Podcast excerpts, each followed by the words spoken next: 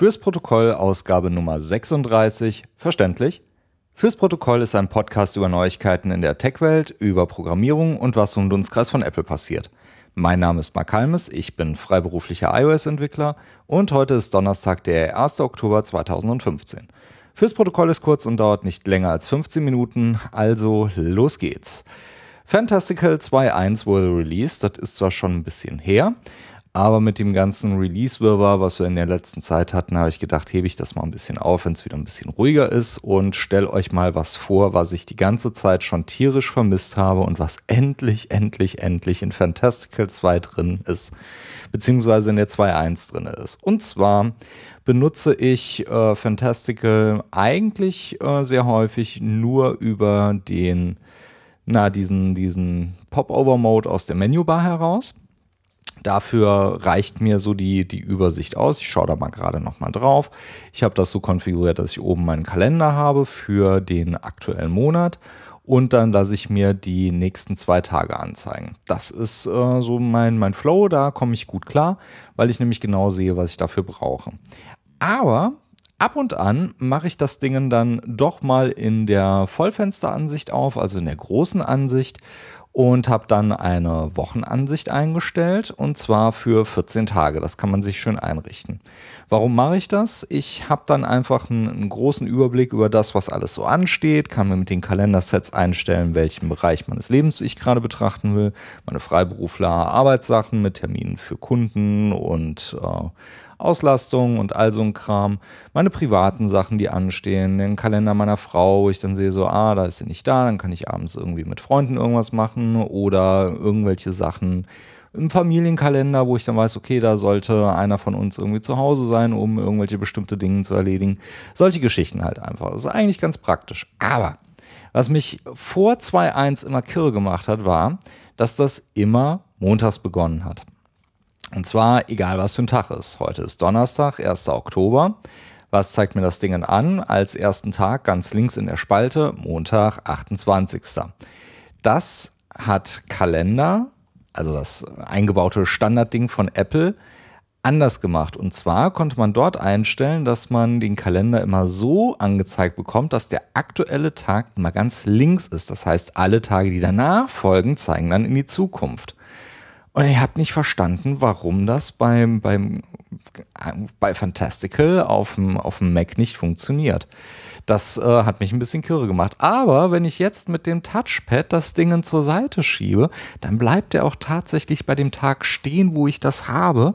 Nämlich dann halt einfach an den Tag, den ich mir dann aussuche. Wenn ich dann also den heutigen Tag einfach komplett nach links schiebe, habe ich komplette 13 Tage in der Zukunft, die ich mir dann auch noch anzeigen kann. Wunderbar, Bombenfeature, finde ich total großartig, weil ich jetzt total einfach meine Woche planen kann. Schön wäre es noch, wenn das irgendwie so mit, ich springe auf den heutigen Tag und der äh, justiert es mir dann direkt nach links. Äh, das wäre noch, noch geiler, also so das Standardverhalten von Kalender. Hammer, dann wäre das richtig, richtig toll. Aber ich will nicht nölen. Äh, Fantastical 2 ist äh, eine super runde Sache. Ja, das Ding kostet eine Mark, aber wer Kalender benutzt, um irgendwie damit sein Leben zu planen und äh, da auch mehr als einmal irgendwie am Tag reinguckt, der sollte sich das definitiv anschauen. Das ist wirklich das Geld wert. Und ähm, ich packe einfach mal den Link in die Show Notes. Ähm, Affiliate-Link. Wenn ihr darüber einkauft, kriege ich einen kleinen Kickback dafür. Äh, ich würde mich freuen, wenn ihr, wenn ihr das, wenn ihr überlegt, euch Fantastical 2 zu kaufen, dann kauft es doch über den Link. Dann äh, supportet ihr auch dann fürs Protokoll. Dann ähm, den zweiten Artikel, den ich heute vorstellen möchte, kommt verlinkt von John Gruber über Daring Fireball und zwar ein Artikel von TechCrunch über Apples ja, Beschreibung über ihre Privacy Policy. Ehrlich gesagt ist das bei mir so ein bisschen untergegangen, aber selbstverständlich hat Apple auch so eine, so eine Seite für die Privacy Policy. Das heißt, all das, was so an langen Texten von irgendwelchen Anwälten geschrieben und in nicht sehr verständlichen Worten zusammengefasst ist, das findet man dann halt dort. Falsch. Nicht bei Apple.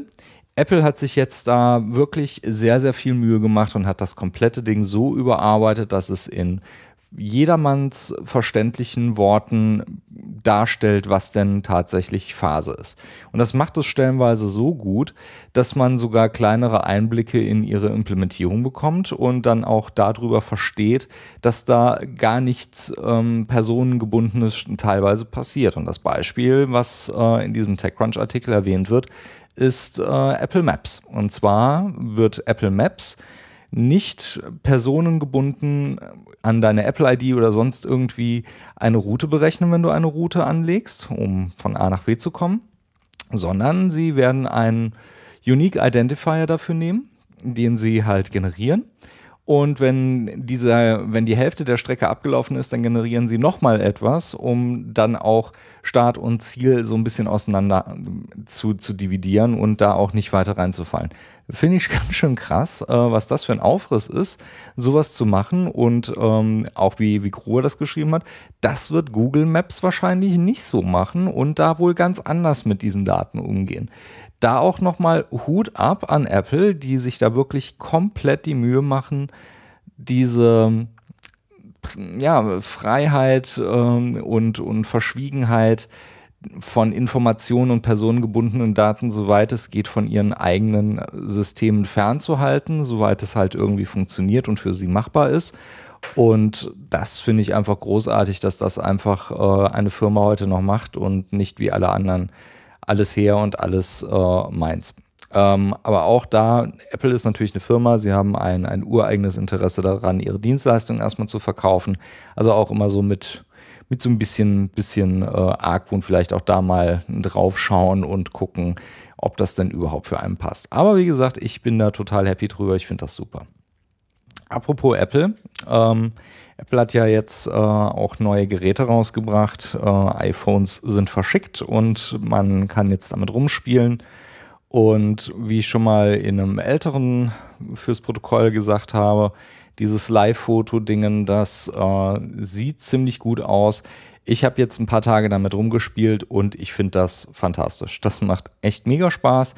Ja, es ist ein bisschen unnütz. Es ist nicht wirklich, äh, ich mache jetzt ein Foto und hänge es mir an die Wand, sondern es ist so der, der Schnappschuss aus der Hüfte, den man vorher mit einer 1 Megapixel Point-and-Shoot irgendwo anno 2004 mal gemacht hat naja, das ist vielleicht nicht schön, aber das sind trotzdem Erinnerungen, die man halt hat. Und diese Erinnerungen mit äh, Live-Foto, das ist halt auch nochmal eine andere Kategorie. Und äh, diese, dieses bisschen Momentaufnahme ist halt was, was komplett anderes. Und ich finde das sehr, sehr schön.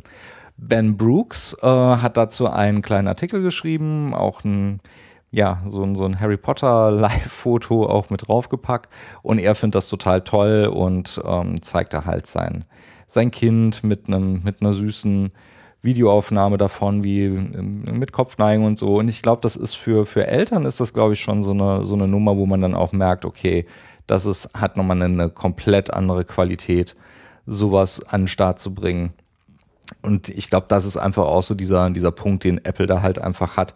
So diese magischen Momente irgendwie für, für alle irgendwie aufrechtzuerhalten, damit zu scheren. Ich äh, bin für sowas sehr empfänglich, ich finde sowas toll. Und ich glaube, das ist auch eine, eine coole Sache. Sollte man definitiv äh, sich mal anschauen und damit rumspielen, wenn man die Möglichkeit hat. Jason Snell hat für Macworld da ein bisschen was zugeschrieben, auch von der Technik her. Ja, das sind keine, also das, das neue Telefon hat halt einen 12-Megapixel-Sensor, kann das äh, wunderschön dann halt schöne Fotos damit aufnehmen. Aber wenn dann halt dieses Live-Foto mit dazu kommt, dann wird das dann halt auf ein Videoformat runtergepresst, was dann halt nur noch, ja, so über den Daumen gepeilt 1,5 Megapixel dann sind und dann nur noch so 15 Frames pro Sekunde sind. Im Fernsehbereich hat man klassischerweise 24, modernerweise, wenn man dann halt an so diesen Digitalkram denkt, dann 30. Und ähm, naja, 15 Frames, das ist halt nicht besonders viel. Aber wie gesagt, immer aus diesem Blickwinkel, es ist nicht ein, ein kunstvolles äh, Foto, was ich irgendwie in der Art Gallery ausstelle. Nein, es ist ein Schnappschuss und es ist halt ein bewegter Schnappschuss. Wenn ich natürlich schönes Video machen will, dann sollte ich auch Video aufnehmen. Das ist auch das, was Jason Snell sagt. Aber ähm, so ab und an so ein Live-Foto schießen, das ist, glaube ich, schon ganz witzig. Das war die Ausgabe Nummer 36 von Fürs Protokoll. Die Links zur Ausgabe findet ihr in den Show Notes oder auf www.protokollcast.de slash 36. Dort könnt ihr auch gerne Kommentare hinterlassen oder ihr schickt einfach einen Tweet an @protokollcast auf Twitter. Wenn euch die Sendung gefallen hat, dann bewertet sie doch in iTunes. Und zwar springt ihr dann einfach in iTunes rein, sucht nach fürs Protokoll und wenn ihr den gefunden habt und ein bisschen Zeit habt, dann schreibt doch dort ein Review rein. Das hilft nämlich anderen Hörern den Podcast zu entdecken und mit euren Reviews könnt ihr ihnen sagen, was euch gefällt. Fürs Protokoll, ich bin Mark Halmes. Bis zum nächsten Mal.